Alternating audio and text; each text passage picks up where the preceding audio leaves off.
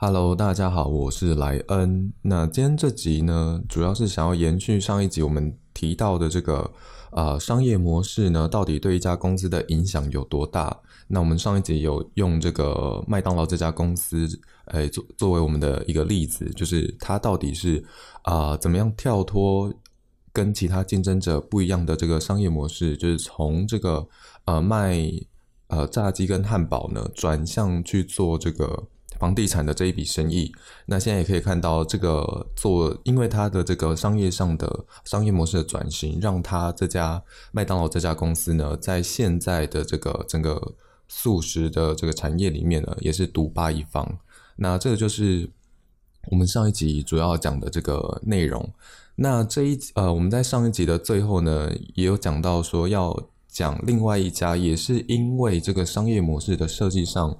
让它与其他的竞争者，呃，在竞争的东西就不同，然后也让它有这个竞争的优势出现。那这家公司呢，就是台湾非常知名的这家新创公司 Gogoro。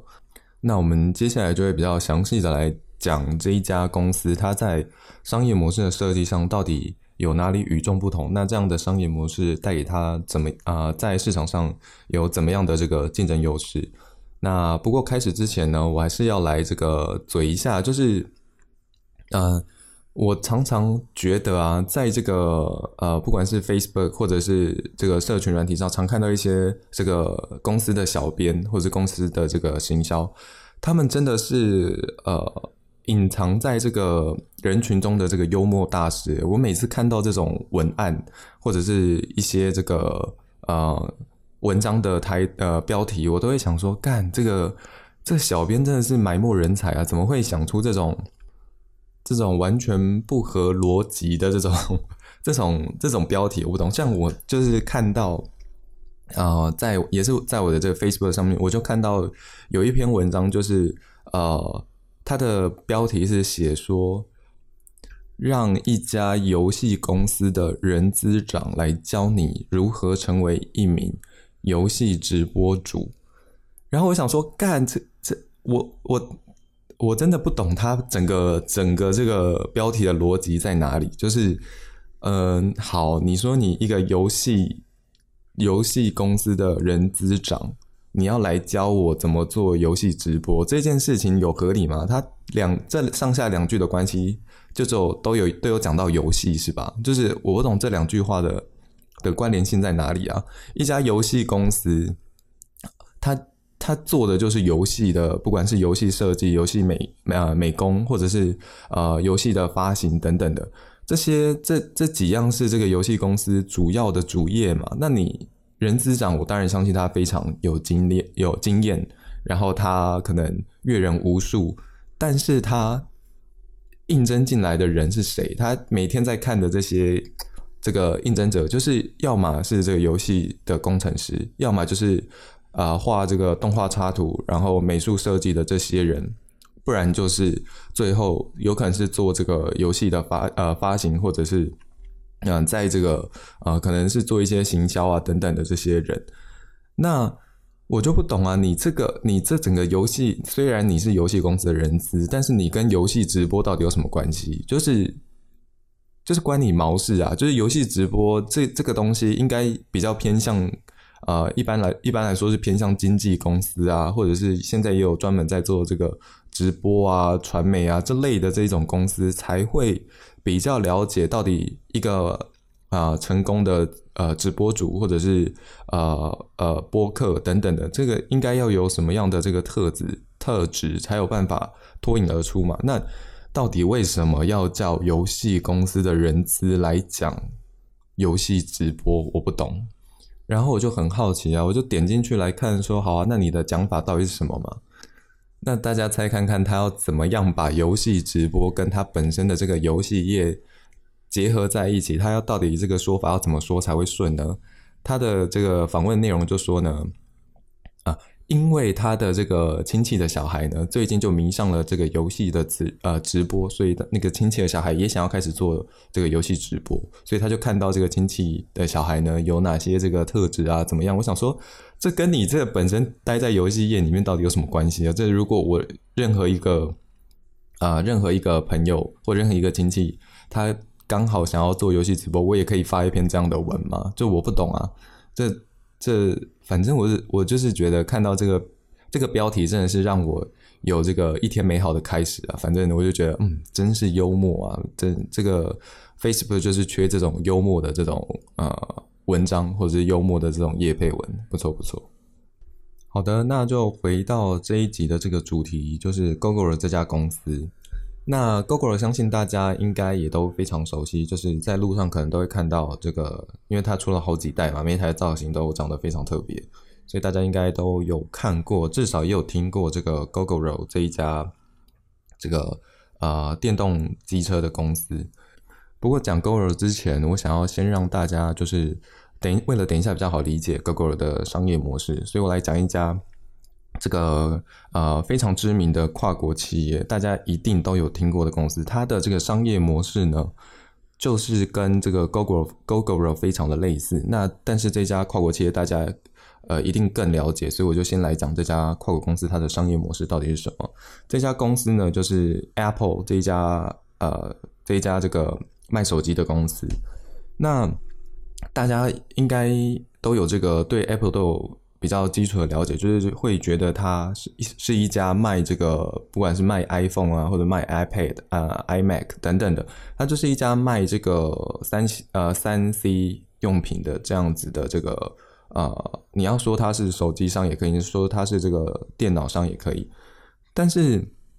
呃，真的是这样吗？它真的是在卖？它卖的真的是手机吗？它卖的真的是这个？比如说笔记型电脑嘛，它的模式真的是这样吗？其实，呃，并不是的。如果你有去看这个 Apple 的这个财报的话，你会看到它里面除了这个，我们把它的收入摊开来看，它的收入第一名，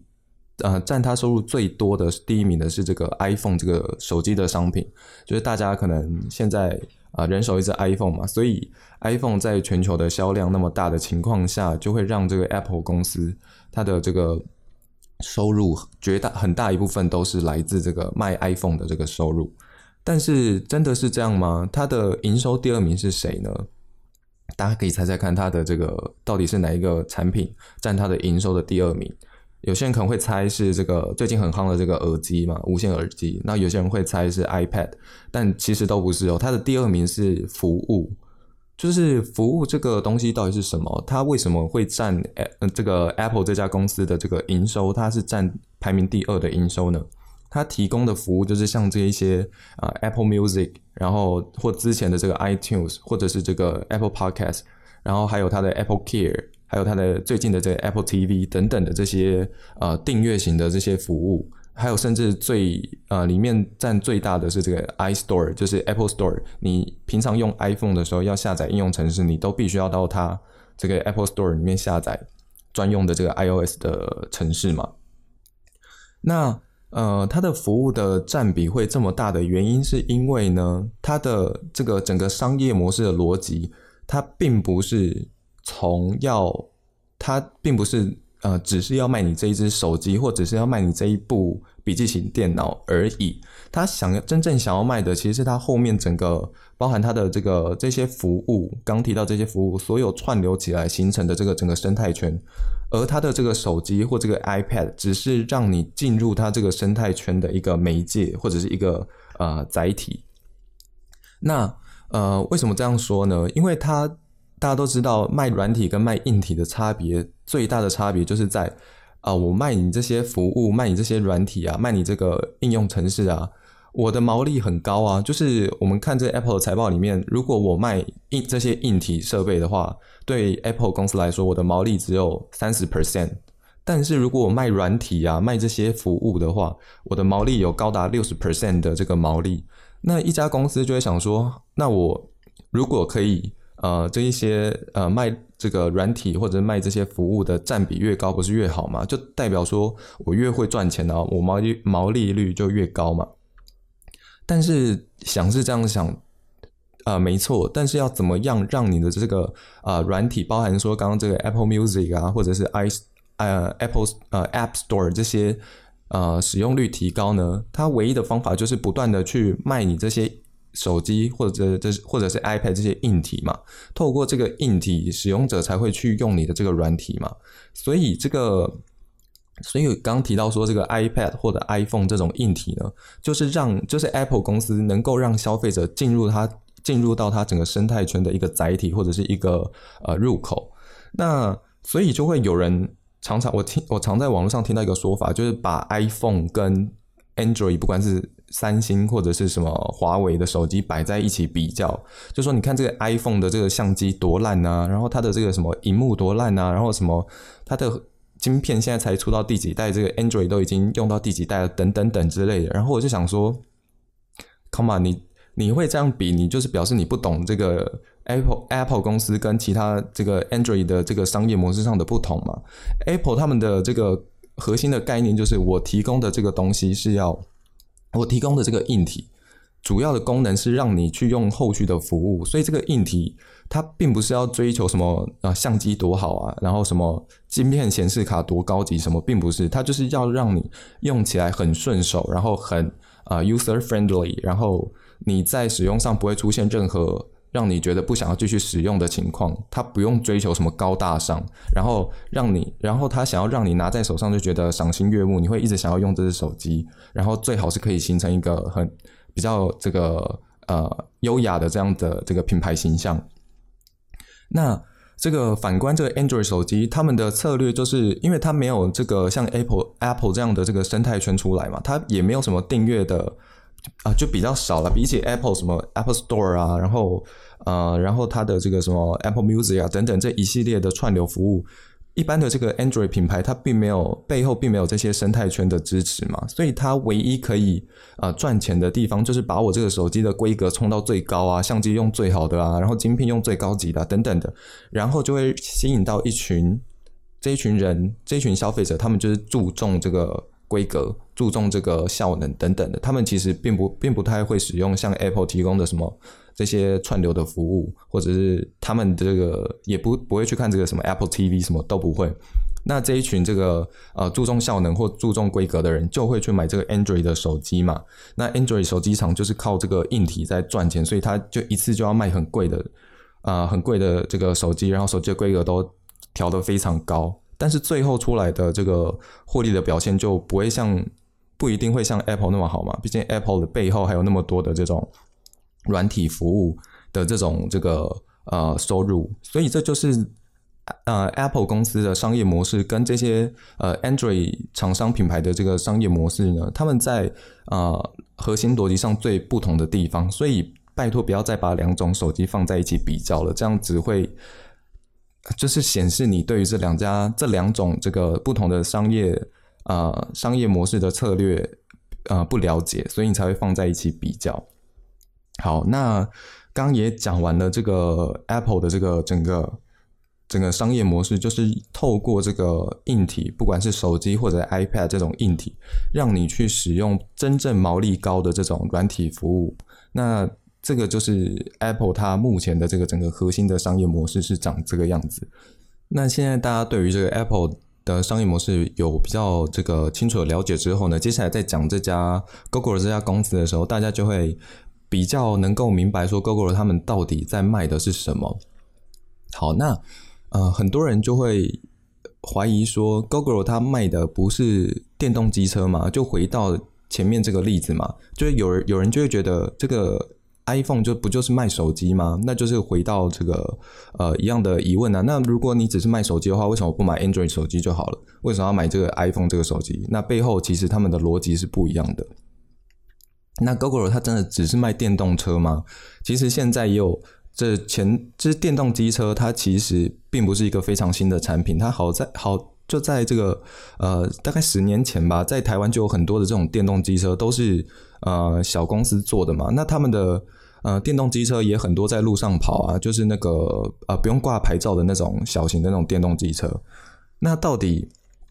这个 Google 的电动机车跟这些呃之前早期在台湾出现电动机车到底差在哪里？就是跟我们刚提到的例子一样，这 Android 手机它就是要卖你这个硬体嘛，它这个呃我这个手机卖给你之后呢，就是我就是要最高的规格，然后什么可能我价格最便宜啊，不管反正我用什么策略，就是要让我这个手机呃越吸引人越好。但是 Apple 它吸引人的并不是它手机本身的啊，很多人买 Apple 是因为它背后的这些整个生态圈都非常的完善嘛。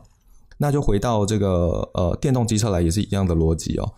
如果你现在说 Google 这家公司它只是在卖电动机车的话，那就表示你对于这家公司的这个商业模式并没有非常清楚的了解。它其实卖的不是电动机车本身呢，他们想要卖给这个消费者其实是电这个东西。那电这个东西呢，它呃想要卖电这件事情，就跟 Apple 想要卖它的这个背后的这个生态圈一样。它必须要有一个入口，让消费者去使用它的这个，像 Apple 就是使用它的生态圈，那 Google 的话就是来买它的电。那它整个卖电的逻辑是怎样？就是它现在呢，它想要做的其实是一个电网，就是让你去，因为 Google 机车它就是要你买完机车之后呢，你那个电池是要。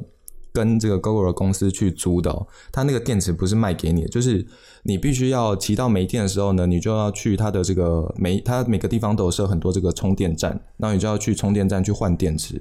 那换电池的费用就看你这个月骑了多少公里，或者是你就买吃到饱方案，就是你不管骑多多少公里，就是付一样的钱，反正你就是必须要为这个电付钱就对了。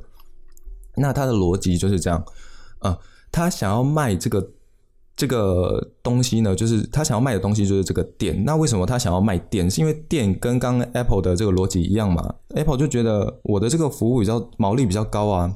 那 Google 也是觉得说我卖电的这个毛利比较高啊。电的毛利到底有多高？像它这个，如果它 Google 换它的一对的电池，就是它通常车子里面会有两颗电池，就是一对嘛。那它一对的这个呃充饱电大概要三度的电。那三度的电呢？如果你换算成这个电价的话，现在电价应该如果一度五块来算的话，你三度就是十五块的成本嘛。但是你一旦把这个电呢装到了它的电池里面，它现在要用这个啊从台电来的电，然后把这个电卖给消费者。它卖的方式就是装到这个电池里嘛。那它卖给消费者的时候，它成本是十五块。那它卖给消费者的时候是这这一对。这一对电池呢，可以让这一台电动机车跑大概一百公里。那它每公里跟消费者收的费用是一点五块，也就是，所以它一百公里就会跟消费者收一百五十块嘛。那刚刚大家有有仔细听的话，这两个电池它的充电的成本才十五块，然后它现在卖给消费者的时候是卖一百五十块的这个电费，所以就可以看到它中间的这个价差就是。Gogo 它卖电的这个的卖电这件事情的呃盈利嘛，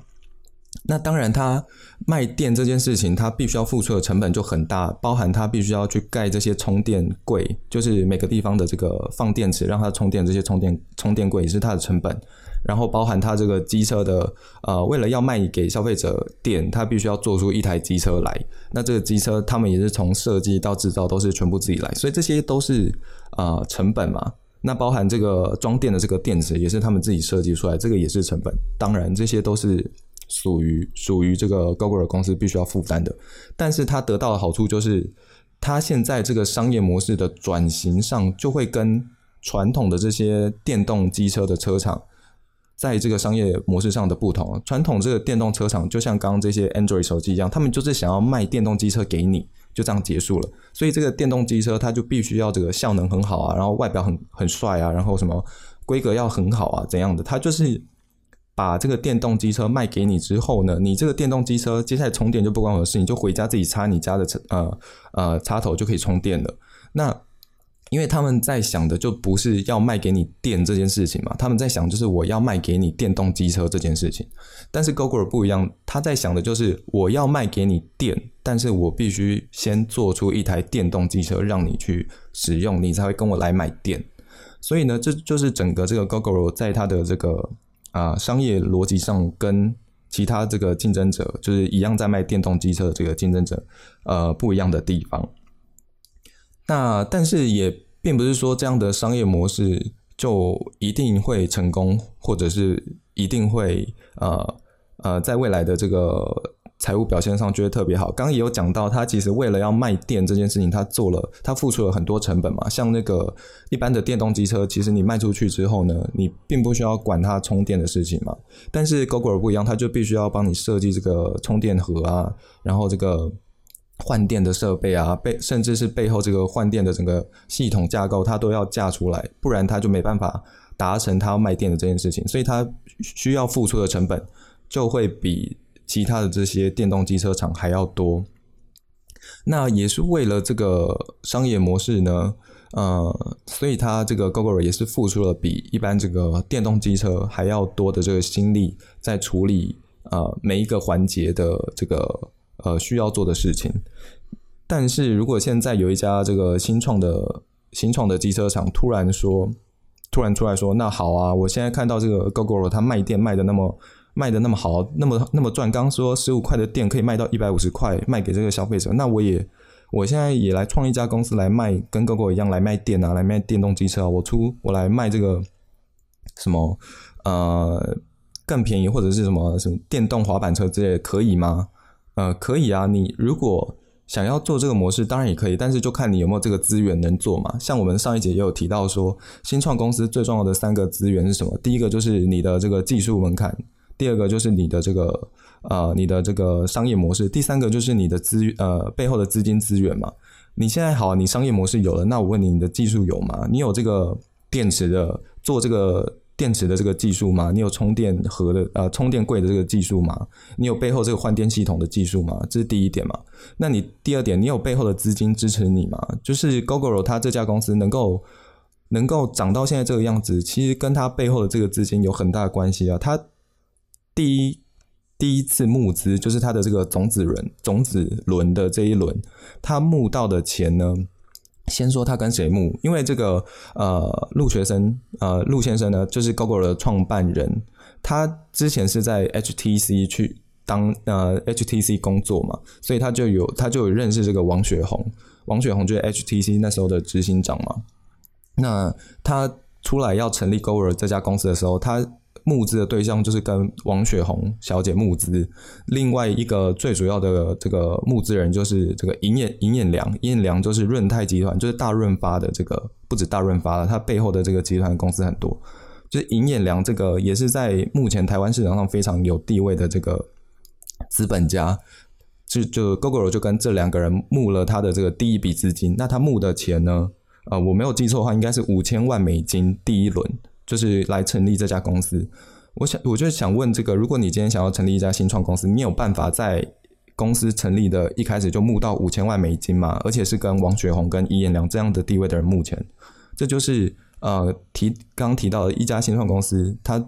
这个三要素其中一个非常重要，就是你这个资本的支持到底要从哪里来嘛？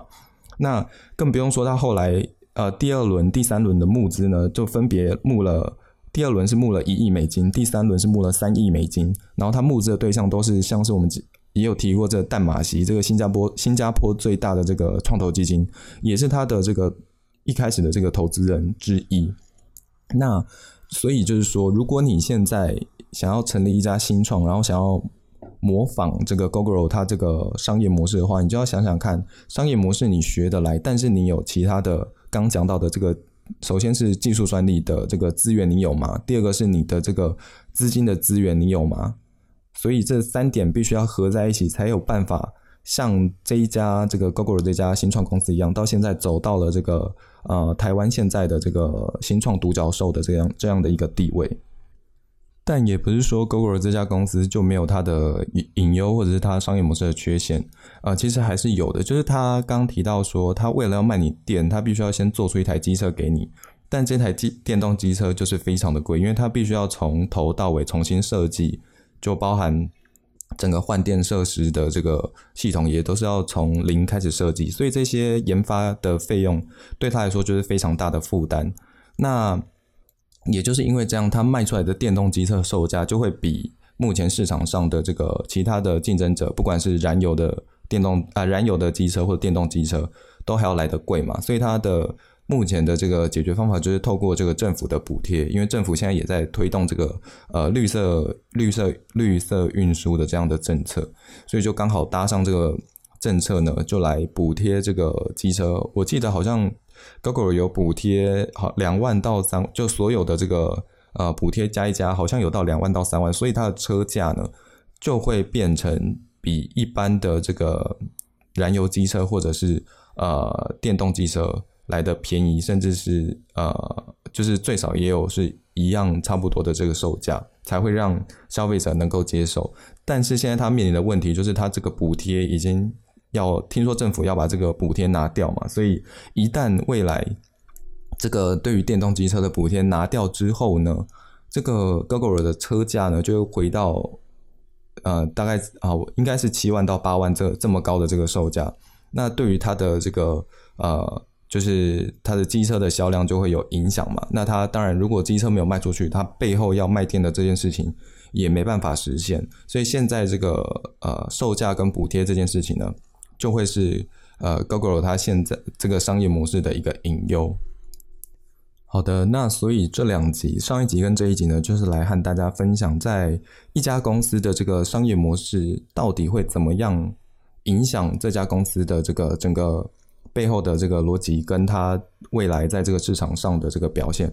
就像如果当初这个麦当劳选择的路是跟其他的这个素食业者一样，我要卖的是炸鸡跟汉堡，它就不会走到现在这样子的这个呃素食帝国的这个地位。那 Google 它如果当初选择路也是跟这个其他的这个电动机车的业者一样，我就是只想卖电动机车的话。那他现在也不会走到这个台湾呃唯二的这个独角兽的这个地位，所以呢，这呃这两集呢，就是来和大家分享这个商业模式到底对一家公司的影响会有多大。好，那内容就到这一节内容就到这边结束。如果对于前面几集有什么样的问题需要我再补充的的话呢，欢迎在我的评论区留言。那对于未来呃如果有什么特别想要听的公司啊，或者是想要听的内容，也可以在我的评论区留下。啊，你的意见，好的，那这集就到这边结束。